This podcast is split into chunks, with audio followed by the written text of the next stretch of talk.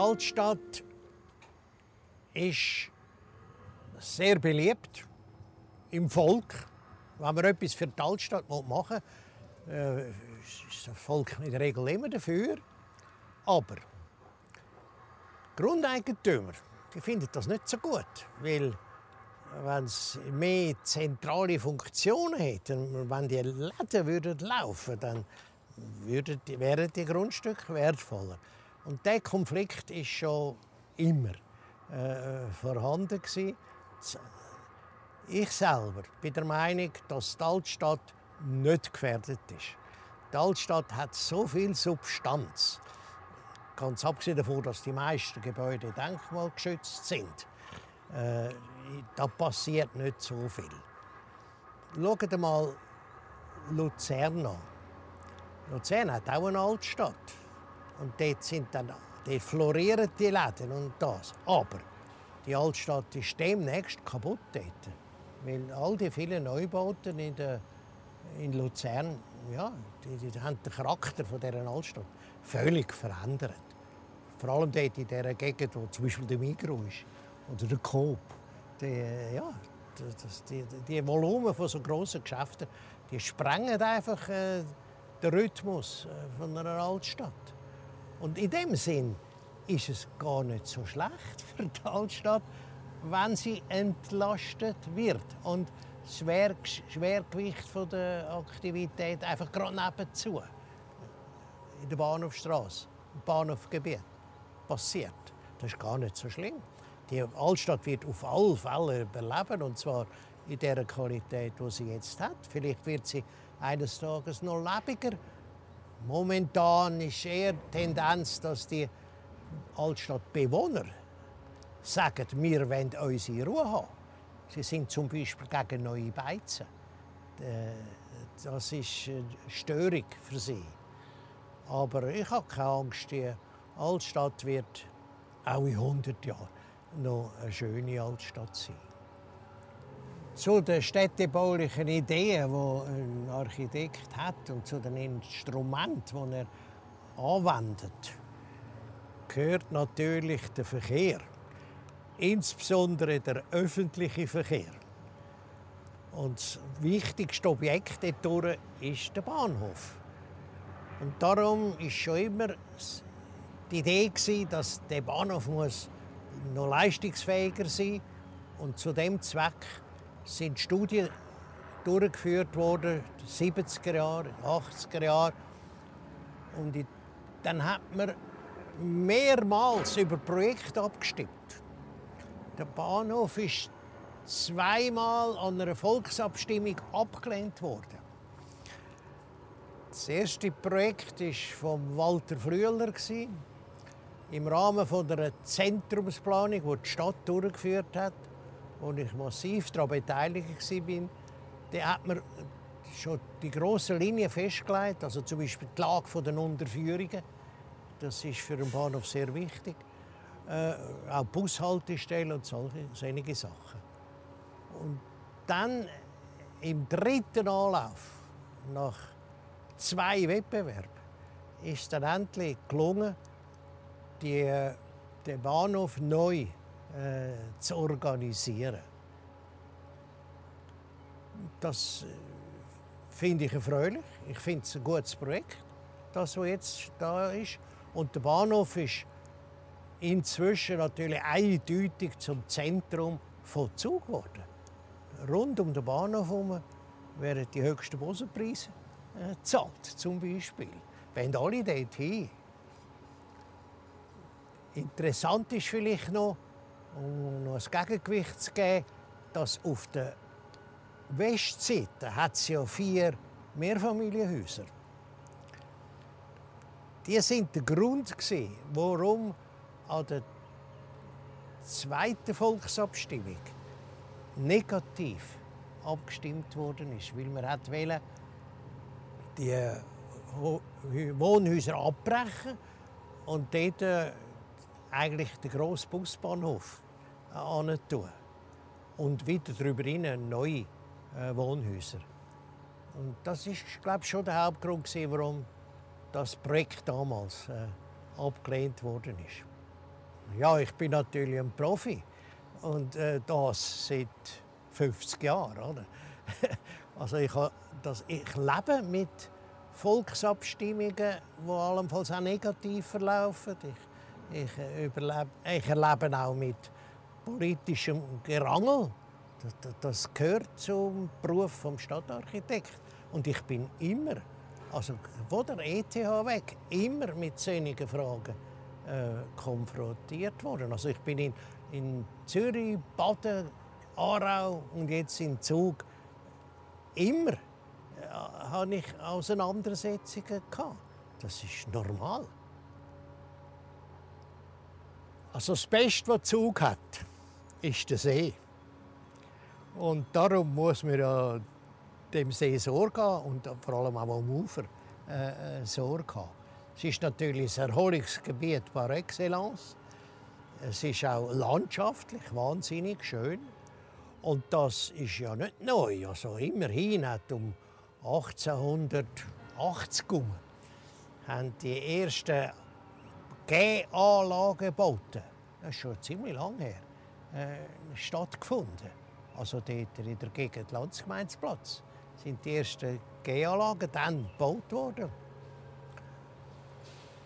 Und ich glaube schon, dass es das wichtigste Gebiet ist, um können, äh, der Bevölkerung äh, sozusagen eine Flanierzone zu verschaffen. Und aus dem Grund habe ich dann den Wettbewerb veranstaltet für eine erweiterte Seeufergestaltung. Das war ein nationaler Wettbewerb, also aus der ganzen Schweiz haben Architekten da mitgemacht. Und wir haben ein sehr großes Gebiet, nämlich vom Landsgemeindeplatz bis und mit Strandbad, also am Kamer Fußweg, ist die Planungsgebiet Und da ist ja ein kleines Wunder passiert dass nämlich ausgerechnet ein Zucker gegen die ganze nationale Konkurrenz gewonnen hat. Der, der, jetzt, Moment stand. Der Urs Zumbühl hat den Wettbewerb gewonnen. Ist damals noch Student gewesen. Als solcher hat er gar nicht die Möglichkeit gehabt, das zu planen. Es sind dann andere die das ausgeführt haben, was er als großen Wurf äh, entwickelt hat. Und äh, er hat das sehr gut gemacht. Das Konzept steht eigentlich immer noch. Es ist noch nicht fertig. Das Stückchen bis zum Strandbad fehlt noch. Also vom Hafen bis zum Strandbad. Das ist dort auch drin. Die große gerade Promenade, die bei der Turnhalle Schützenmatt anfängt, hätte ja sollen bis zum Strandbad hindern gehen, also verlängert werden. Ist dann allerdings später, als ich nicht mehr da war in meiner Funktion, ist dann dort äh, nochmal ein Wettbewerb gemacht worden für das Hafenrestaurant. Und dort äh, ist nach meiner Meinung keine besonders glückliche Lösung weil die haben den Yachtclub ausgerechnet auf die Achsen angestellt, wo eben sollte verlängern bis raus ins Strandbad. Also ist schade, dass das so äh, gekommen ist. Ich habe von der Härte schon in Aarau vernommen, weil dort ist der Wettbewerb ausgeschrieben für das Härtezentrum. Und da habe ich mir tatsächlich überlegt, ob ich dort auch mitmachen will. Habe ich dann nicht gemacht. Aber der Reppmann, Architekt von Zürich, der hat den Wettbewerb gewonnen damals.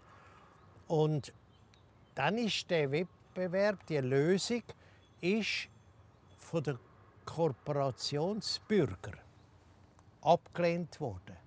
Also es gibt einen negativen Entscheid zu dem Härtezentrum. Und das ist genau der Zeitpunkt, wo ich auf Zug gekommen bin, nachdem das abgelehnt war. Und dann ist der Konrad Hess, Korporationspräsident, ist zu mir gekommen, aufs Büro und hat gesagt, was er auch machen soll.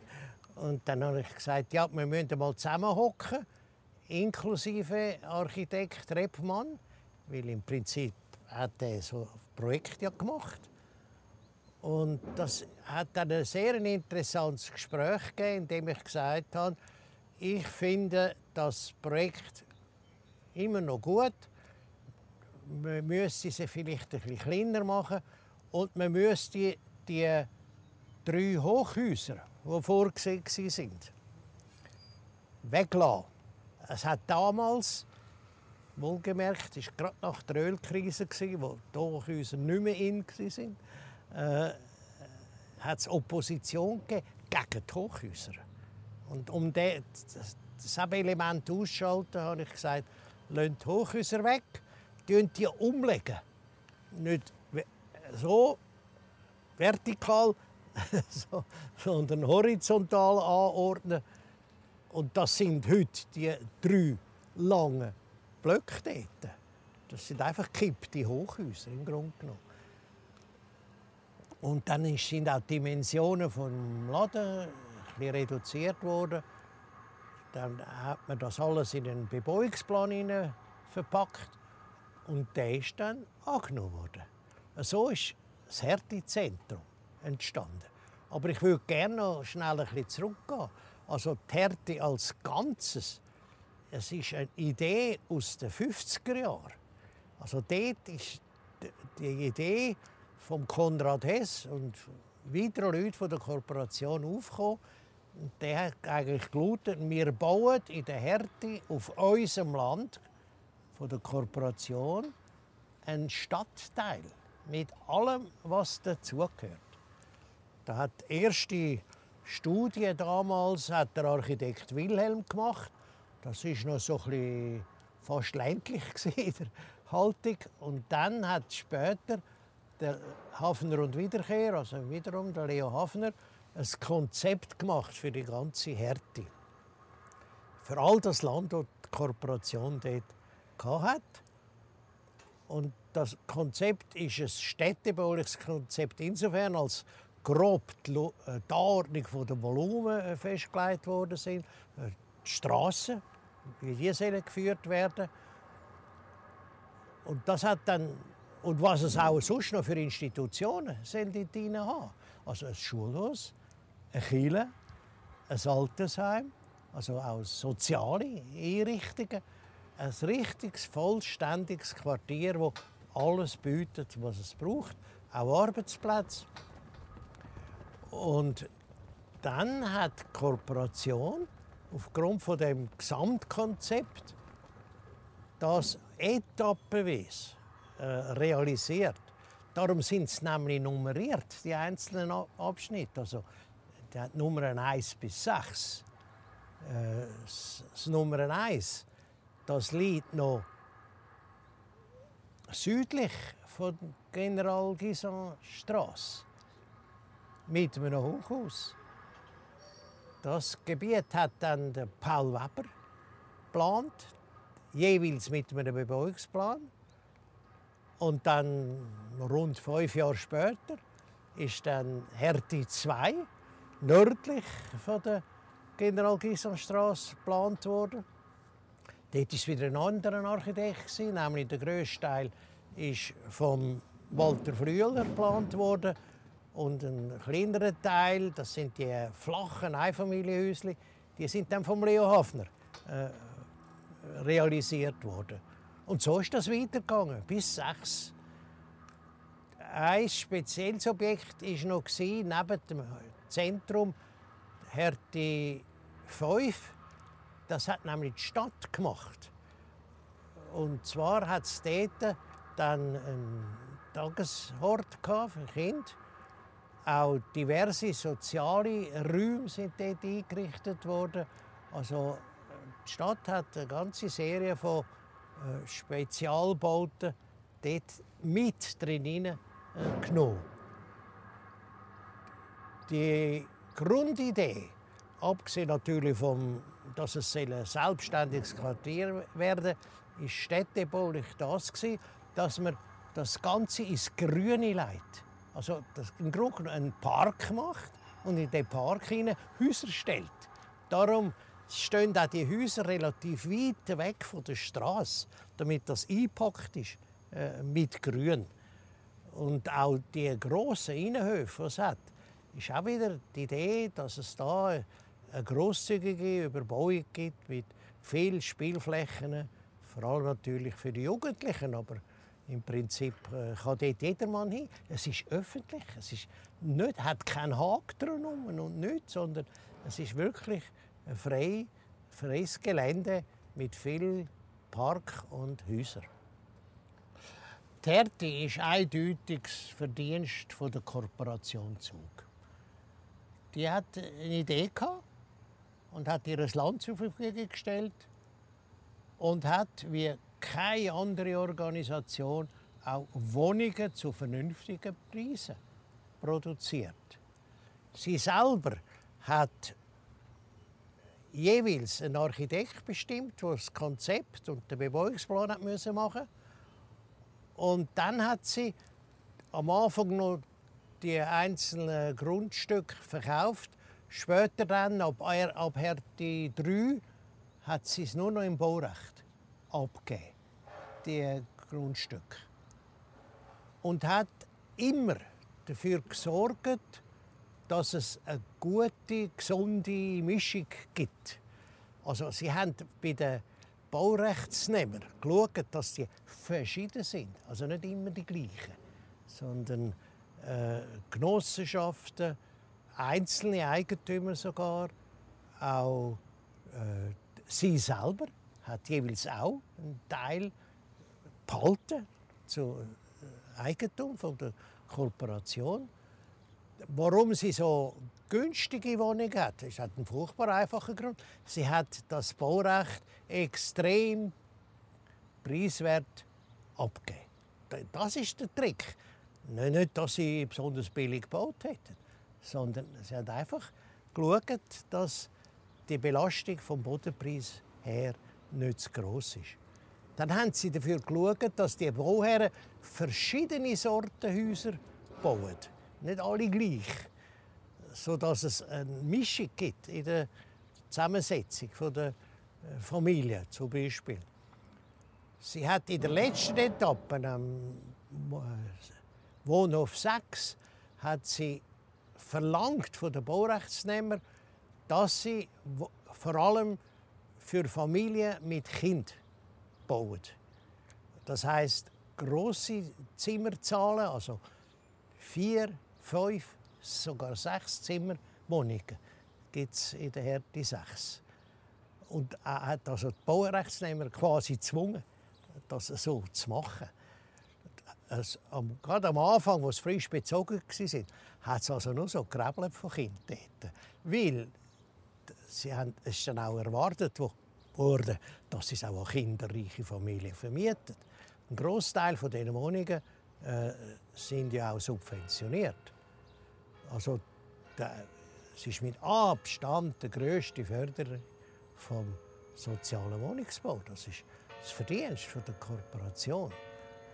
Jetzt aber die Frage ist, ist es ein Erfolg? Ich würde sagen, ja. Es hat unterdessen andere Überbauungen auch gegeben, an anderen Orten. Aber die sind, da ist nicht so eine, eine einheitliche Grundidee dahinter, außer vielleicht möglichst viel Geld verdienen für den Generalunternehmer. Also das ist das soziale Denken, das eben Kooperation hat, und das langfristige Denken. Die Kooperation denkt nicht nur für die nächsten vier Jahre, wie das an anderen Orten üblich ist, sondern die denken viel, viel langfristiger. Und das finde ich für eine Stadt wahnsinnig gut. Der Stadtarchitekt ist in einem hohen Maß verantwortlich für die Qualität der Bauten. Da hat er mehrere Möglichkeiten. Eines der stärksten ist natürlich die Baubewilligung.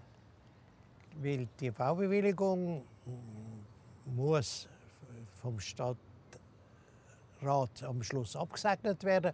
Aber es gibt eine vorherige Phase, wo man zum Beispiel mit dem Stadtarchitekt redet und sagt, könnte man es so oder anders machen.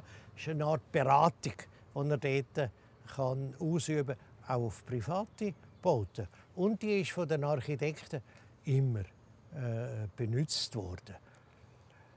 Das setzt natürlich voraus, dass man als Stadtarchitekt auch ein gewisses Vertrauen hat bei den Architekten oder bei den Bauherren.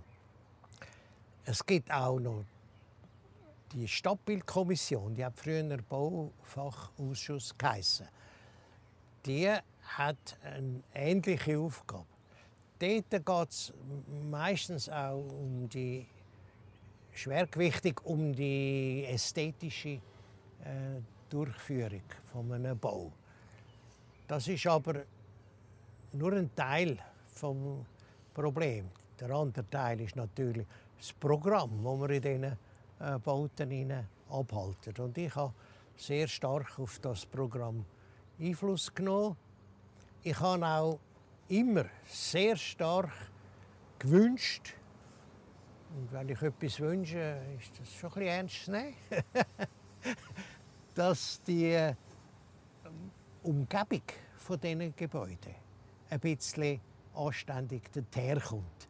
Das heisst, ich war berüchtigt, weil ich immer Bäume verlangt habe. Und gewisse Bauherren, speziell da den Berg auf, die haben gar nicht gerne Bäume gehabt, weil dann sieht man den See nicht mehr in seiner vollen Breite. Das schenkt ein. Und aber, also ich bin da ein bisschen hartnäckig dass also Bäume und Grün äh, gepflanzt wird. Und zwar nicht nur bei privaten Grundstücken, sondern auch in den städtischen eigenen Grundstücken der Stadt. Insbesondere auch auf dem öffentlichen Grund. Also ich habe einen ganzen Haufen Bäume gepflanzt in der Stadt umeinander. Also Kolinplatz zum Beispiel. Äh, oder äh, die Industriestraße hat früher keine Bäume gehabt.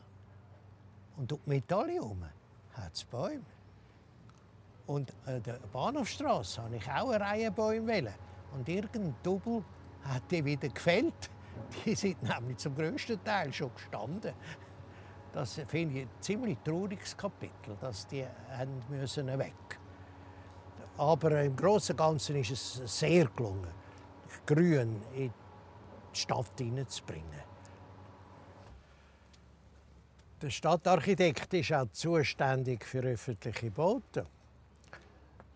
Er muss im Prinzip den Stadtrat beraten in dem Thema.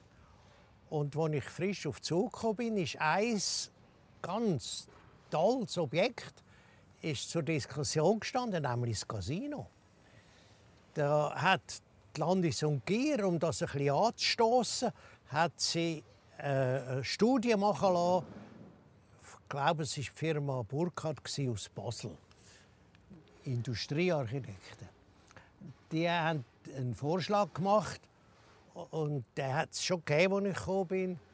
Und dann hat, hat der nicht so gefallen und hat es ja, was machen wir jetzt?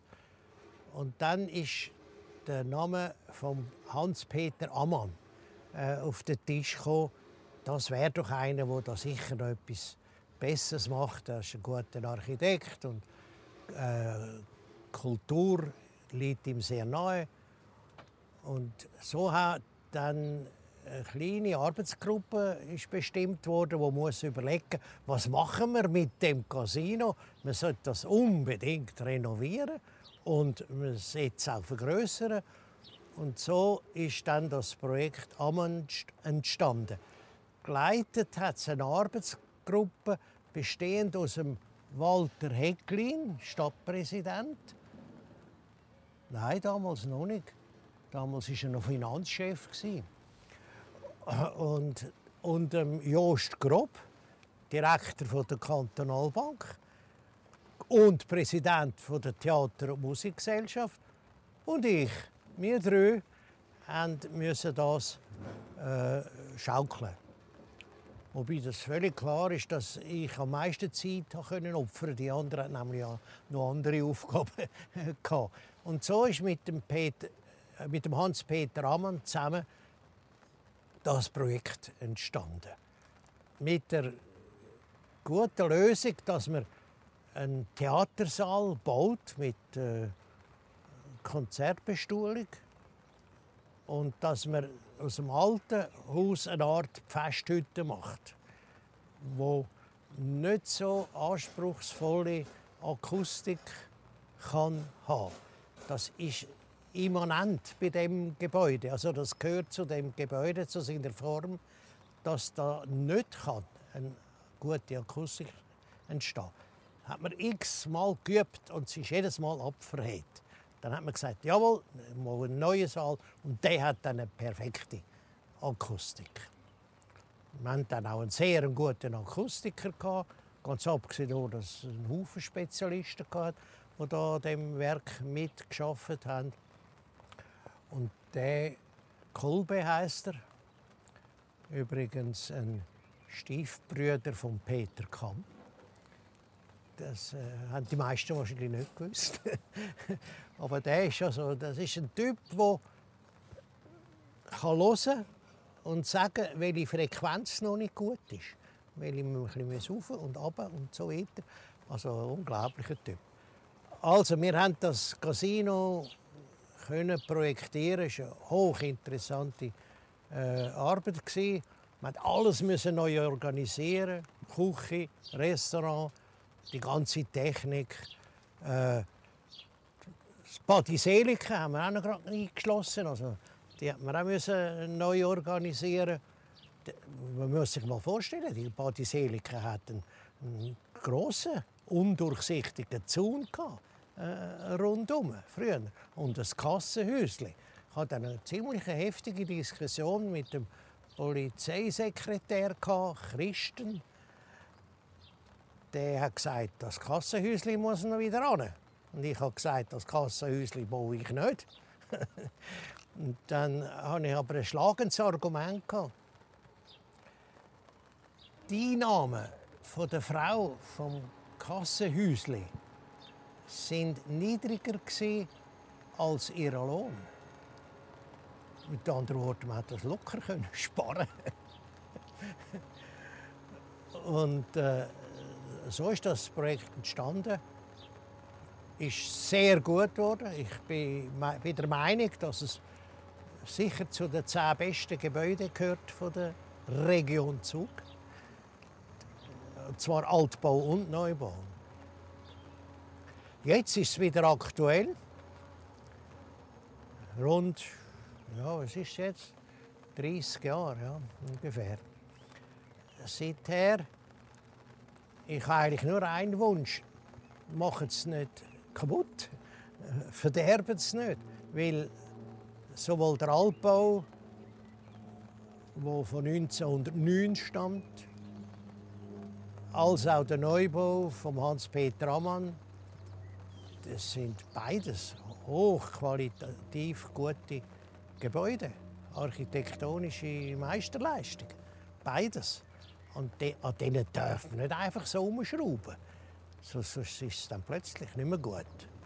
Ein weiteres öffentliches Gebäude war die Bibliothek. Da war eine gemischte Bauherrschaft, weil nämlich auch der Kanton daran beteiligt ist. Es ist ja Kantons- und Stadtbibliothek. Und es war auch ursprünglich noch die Meinung, dass das Archiv auch noch dort drin ist. Aber das ist, äh, dann mit der Zeit hat sich dann da die Organisation ein bisschen geklärt. Und heute ist es im Prinzip eigentlich äh, die Stadtbibliothek. Das Projekt war ein Direktauftrag. Gewesen das dürfen wir heute gar nicht mehr machen. Das ist verboten. Übrigens auch das Casino war ein Direktauftrag. Die Architekten von der Stadtbibliothek, das ist der Freddy Krebühl und der Karl Frey. Die haben das fertiggebracht, das äh, stolze äh, Kornhaus ursprünglich äh, äh, wieder in seiner alten Pracht wieder anzustellen und ganz wesentlich unterirdisch äh, zu erweitern. Das ist ja riesig dort unten dran.